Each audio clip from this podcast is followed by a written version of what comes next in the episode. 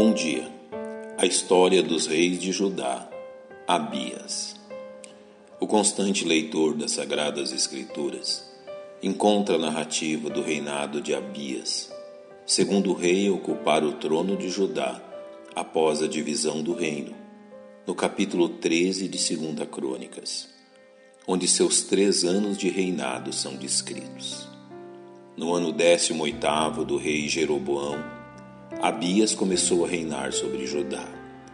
Três anos reinou em Jerusalém, e era o nome de sua mãe Micaia, filha de Uriel de Gibeá, e houve guerra entre Abias e Jeroboão. A descrição que encontramos em 1 Reis apresenta um resumo negativo do reinado de Abias ao dizer que ele andou em todos os pecados que seu pai tinha cometido antes dele e seu coração não foi perfeito para com o Senhor seu Deus, como o coração de Davi, seu pai. Porém, a descrição que encontramos em 2 Crônicas 13 nos apresenta Abias como um rei que zelava pelas coisas do Senhor, nos levando a concluir que seu reinado foi marcado por diversas formas de iniquidade, como também por breves períodos de piedade encontramos nas Escrituras o único relato quanto às ações de Abias, quando se pôs a batalha contra Jeroboão, como descrito em 2 Crônicas. E Abias ordenou a peleja com um exército de valentes guerreiros, quatrocentos mil homens escolhidos. E Jeroboão dispôs contra ele a batalha, com oitocentos mil homens escolhidos todos homens corajosos. O discurso de Abias antes desta batalha denunciou a rebeldia das dez tribos comandadas por Jeroboão, assim como sua idolatria, ao dizer: E agora julgais que podeis resistir ao reino do Senhor, que está na mão dos filhos de Davi, visto que sois uma grande multidão, e tendes convosco os bezerros de ouro que Jeroboão vos fez para deuses.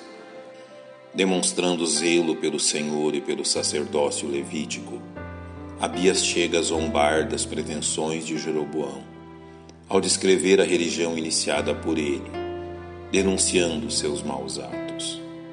Não lançastes vós fora os sacerdotes do Senhor, os filhos de Arão e os levitas, e não fizestes para vós sacerdotes, como os povos das outras terras.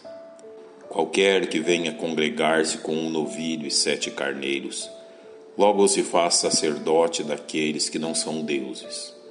Porém, quanto a nós, o Senhor é nosso Deus, e nunca o deixamos.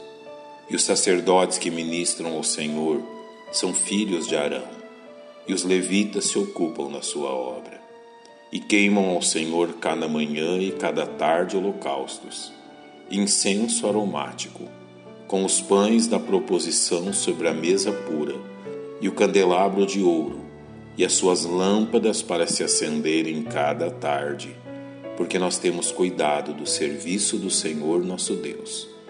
Porém vós o deixastes. A batalha travada entre eles inicialmente revelou-se favorável a Jeroboão, que armou uma emboscada atacando a retaguarda do exército de Judá. Ao se ver cercado pelas forças inimigas, Abias então clamou ao Senhor. Então Judá olhou, e eis que tinham que pelejar por diante e por trás. Então clamaram ao Senhor, e os sacerdotes tocaram as trombetas, e os homens de Judá gritaram.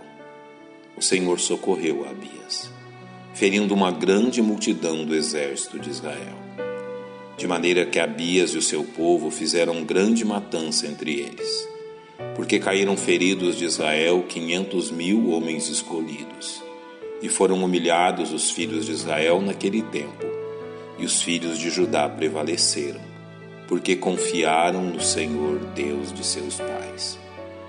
Esta derrota decretou o enfraquecimento do reinado de Jeroboão sobre as dez tribos do norte, de forma que morreu enquanto o reinado de Abias se fortaleceu. A lição que aprendemos do curto reinado do rei Abias é que muito maior seria sua glória e poder se ele tivesse mantido sua confiança no Senhor.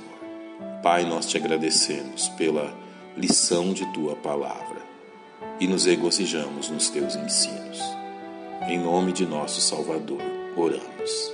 Amém. Que Deus os abençoe.